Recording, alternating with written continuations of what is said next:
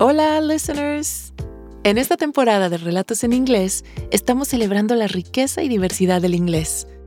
Estamos revisitando nuestros episodios favoritos, destacando acentos únicos de diferentes países y regiones donde se habla inglés. En el episodio de hoy vamos rumbo al norte, arriba en el continente americano, Canadá. La forma en que se habla inglés en Canadá es por influencia de su historia y de su geografía. Lo que hoy es el país de Canadá, que hoy sigue siendo parte de la corona británica, fue colonia a la vez francesa y británica. Al oeste del país llegaron los colonos americanos que aún eran leales a la corona británica después de que Estados Unidos declarara su independencia. En general, el inglés que se habla en Canadá es muy similar, casi idéntico al de Estados Unidos. Muestra cómo los acentos no cambian automáticamente cuando cruzamos fronteras o límites políticos en un mapa, pero hay algunas diferencias que vamos a oír hoy en este episodio. Nuestra primera narradora, Ali Shire, es de la provincia de Ontario que limita con estados del medio oeste de Estados Unidos, como Minnesota, Wisconsin y Michigan. Así que escucharás que su acento es muy similar al acento del medio oeste de Estados Unidos. Por ejemplo, pronuncia el sonido de la R en cada palabra muy claramente. En palabras para escalera, ladder, ladder y más, more. More. También podrás notar un rasgo canadiense particular, aunque es muy sutil en la voz de Ellie. Ella pronuncia palabras como de, about, con un sonido más de o. Por ejemplo, I loved hearing about Camp Timberlane. Y ahora, la historia de Allie.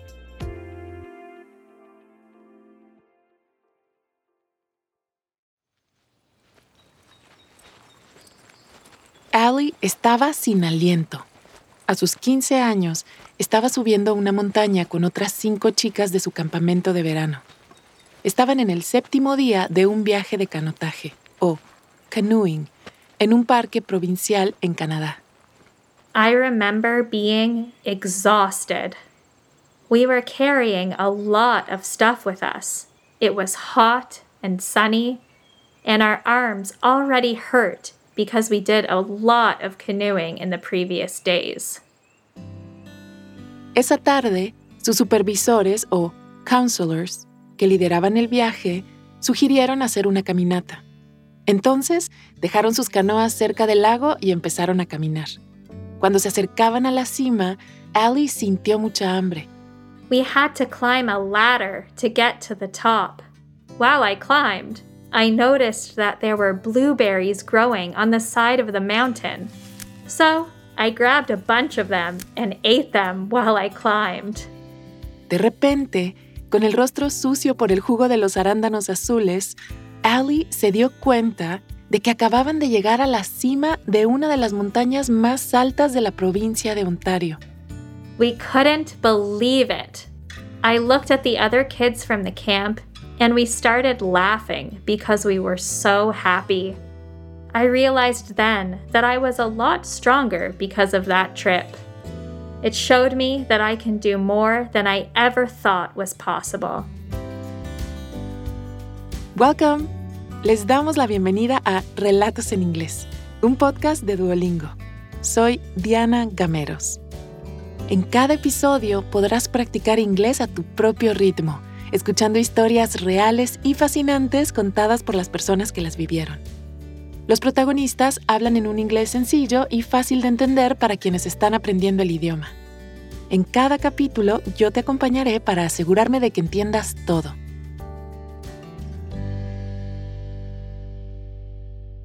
De pequeña, la mamá de Allie siempre le contaba sobre sus propios veranos de niña.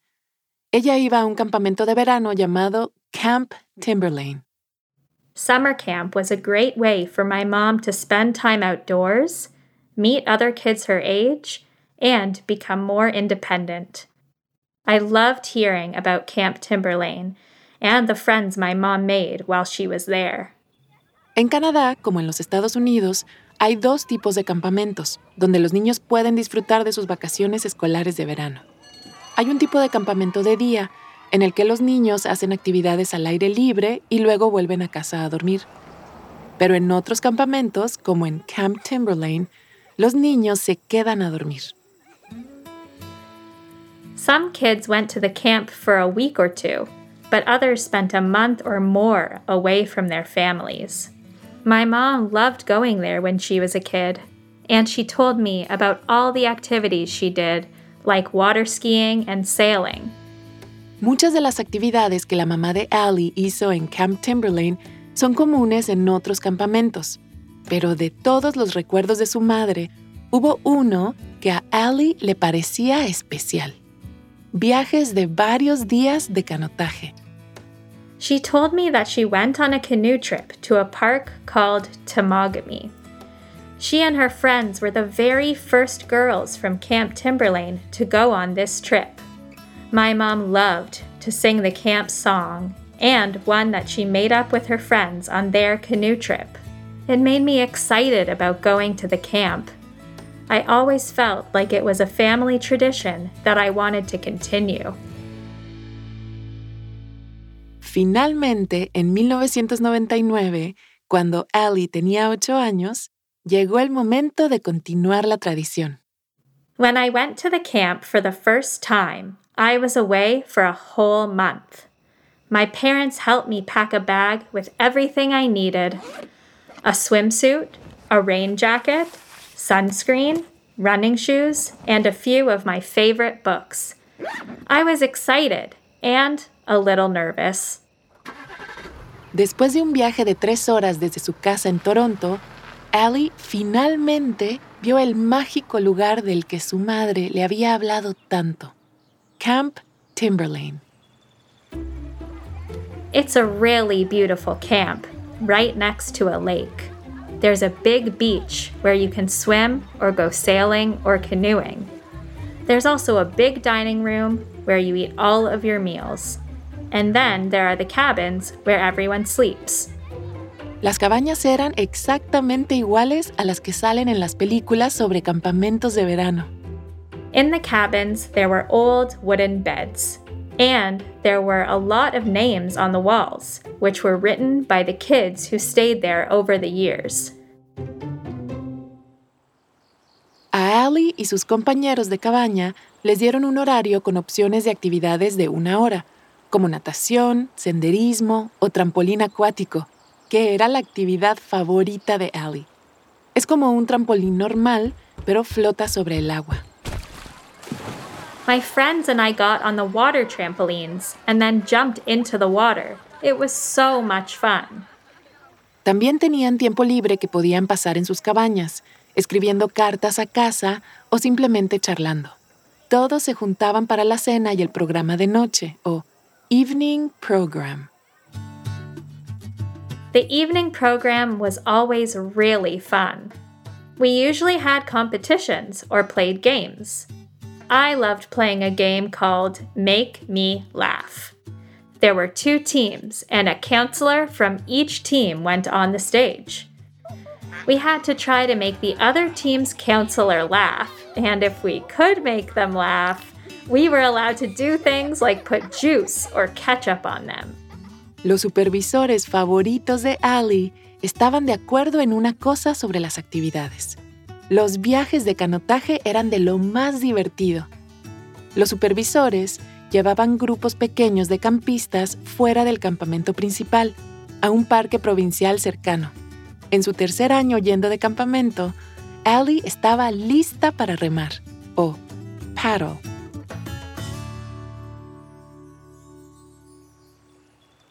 I decided to sign up for my first canoe trip when I was 10.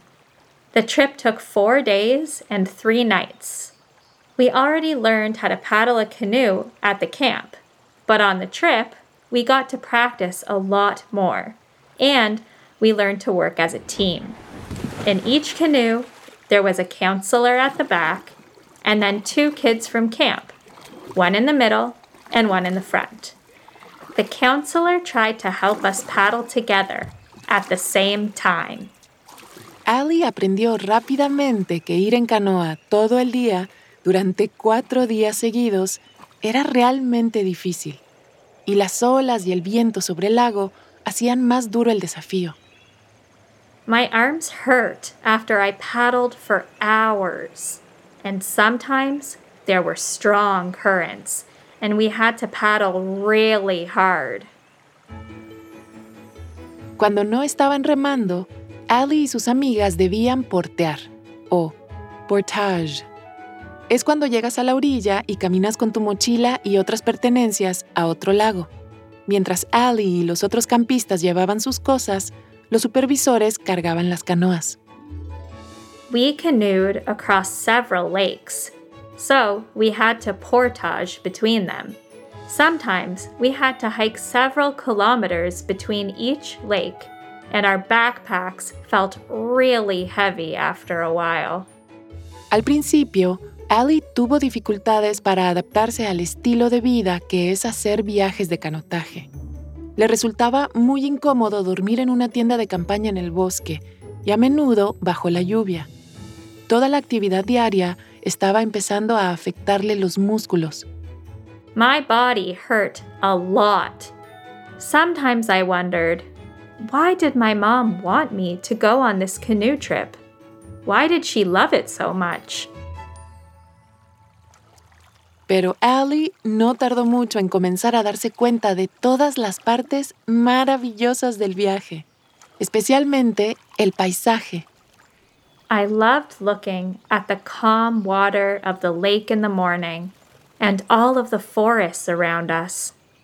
I could also hear the sounds of birds while I paddled. It was all so beautiful. Y cuando regresaron al campamento base de Camp Timberlane, Allie se dio cuenta de lo increíble que había sido la experiencia. After the trip, I thought, that was incredible. Even though there were times when it was really difficult and uncomfortable, I wanted to go on more trips. Because in the end, I had a lot of great memories, and I felt proud of myself for doing it. It made me realize that I'm strong.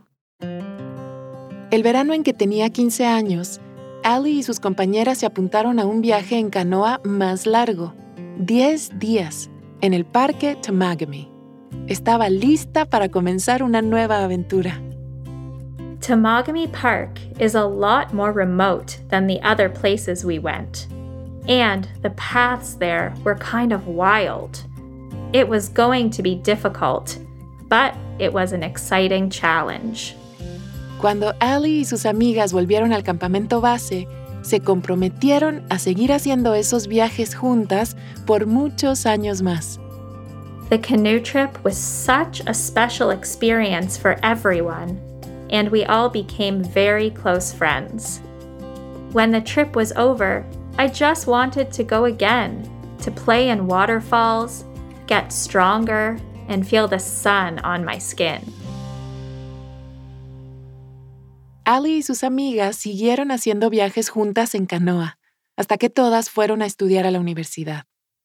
During the four years that we all went away to college, my friends and I had our own adventures and did other summer activities. But later, after we all moved back to Toronto in our 20s, we started going on canoe trips together again we still go back to the parks we visited during our summers at Camp Timberlane. En 2021 celebraron el aniversario número 15 de aquel primer viaje a Temagami, con un viaje a ese mismo parque. It was so special. We remembered our adventures there and thought about everything that changed in the past 15 years. I hope everyone who goes to Camp Timberlane in the future has that same special camp experience. I'm now 32 and I just had my first baby. I want my child to go to summer camp one day and experience the canoe trips that were so important to me and my mom. I have to continue the family tradition.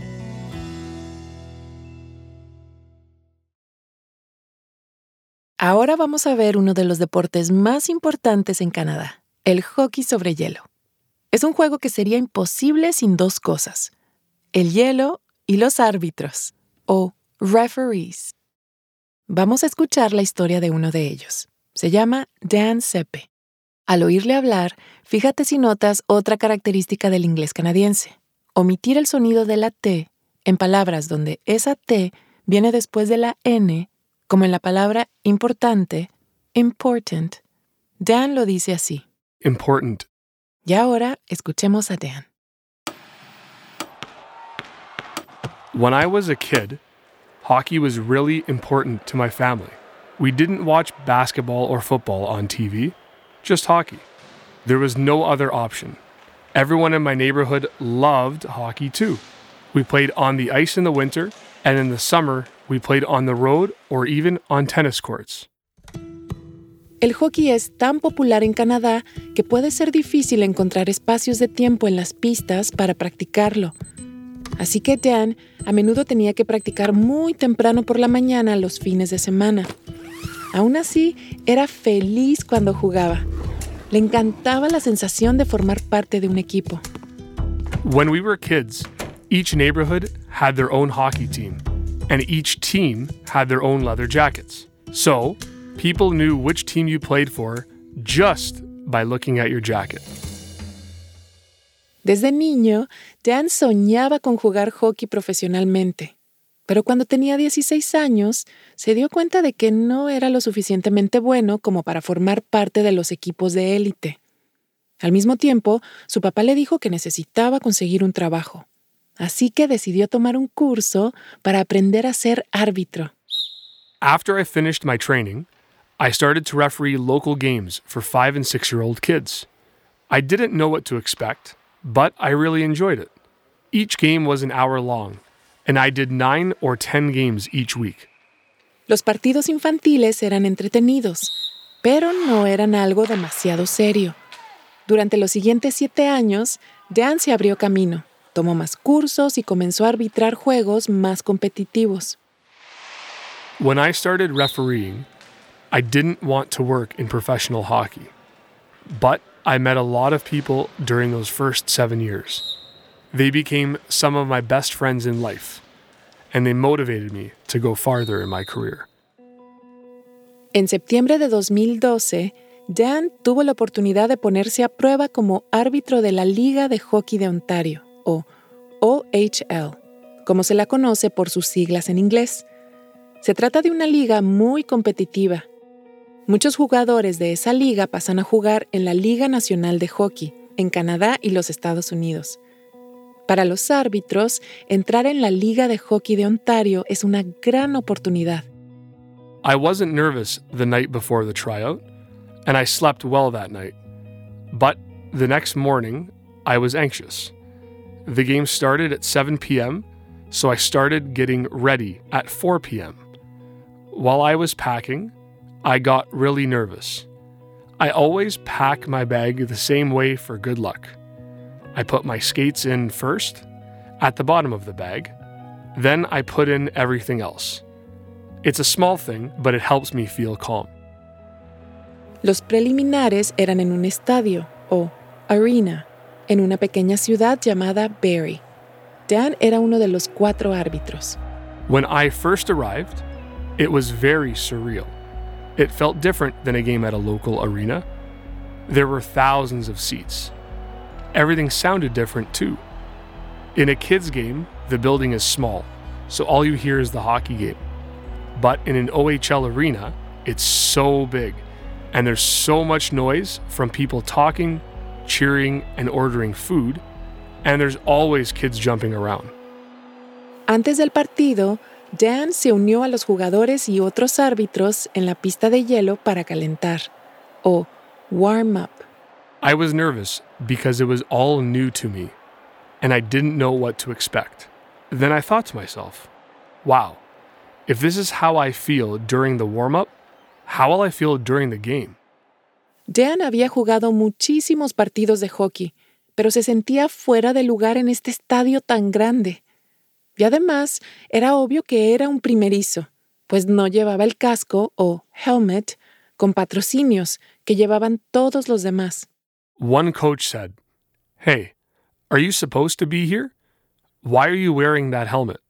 Then I noticed that everyone was wearing a special type of helmet. I didn't feel like I was part of the group. Pero a pesar de que no sentía que encajaba, Dan sabía que tenía que hacer bien su trabajo.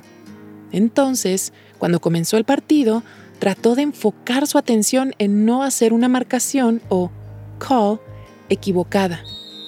Hockey referees have to move around on the ice a lot. You try to predict what will happen in the game.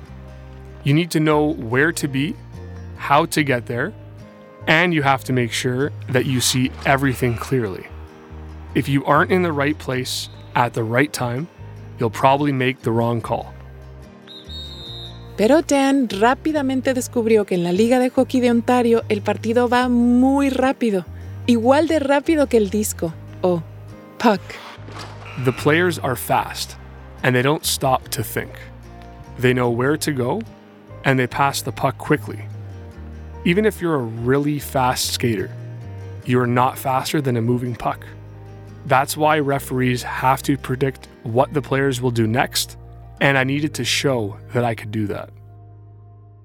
Uno de los momentos más angustiantes para Dan fue cuando tuvo que dejar caer el disco para algo que se llama The Face Off, un cara a cara. En el descanso, o después de que alguien marca un gol, el árbitro deja caer el disco entre dos jugadores de los equipos rivales para reiniciar el partido. The players are looking at the puck, and they are waiting for the referee's hand to move. As soon as it moves, the players are immediately ready to take the puck. I started to worry that I wasn't holding the puck in the right place. I just wanted to make sure that it was fair for both teams. That's the job of the referee. Durante cada descanso, Dan hablaba con uno de los otros árbitros para preguntarle si estaba haciendo algo mal. He said I was doing everything right, and he told me to relax and stop worrying. He was very experienced and he knew what he was doing, so I started to feel more confident. Cuando el partido finalmente terminó, Dan no podía creer que lo había logrado. I had to make a few difficult calls, but it was a pretty calm game. Nothing crazy happened. Dan sintió que había hecho un buen trabajo, pero todavía no estaba seguro. ¿Le iban a ofrecer un lugar fijo en la Liga de Hockey de Ontario? When I stepped off the ice, the official who helped me took a puck from the game and wrote first OHL game on it. He gave it to me and said, Congratulations. I got the job. It felt amazing. It's a moment that I'll always remember. Dan Sepe vive en Vaughan, Ontario. Todavía tiene el disco de hockey de su primer partido como árbitro en la liga. Su historia fue producida por Amanda Cupido. Nuestra primera narradora, Ali Shire, vive en Toronto con su marido y su hija. Su historia fue producida por Caro Rolando, una productora y periodista con sede en Toronto. Antes de irnos, el inglés es solo uno de los dos idiomas oficiales en Canadá. Al este de Ontario, en la provincia de Quebec, la mayoría habla francés. También puedes aprender francés en Duolingo y practicarlo, escuchando el podcast de Duolingo en francés, presentado en inglés por Goffin Putuele. Si quieres escuchar ejemplos del acento franco-canadiense, puedes escuchar el episodio 16, Karate Dreams, o el episodio 27, The French Canadian Corporal. La próxima semana, el episodio final de nuestra serie sobre acentos en inglés, Vamos rumbo al sur. Este episodio fue adaptado por Lorena Galliot, productora en Adonde Media. Gracias por haber escuchado Relatos en Inglés. Nos encantaría saber qué te pareció este episodio. Puedes enviarnos un correo electrónico a podcast.duolingo.com o también puedes enviarnos un mensaje de audio por WhatsApp al más 1-703-953-9369. Relatos en Inglés es una producción de Duolingo y Adonde Media. Puedes encontrar el audio y una transcripción de cada episodio en podcast.duolingo.com. También puedes seguirnos en Spotify o tu plataforma preferida. Yo soy Diana Gameros. Thank you for listening.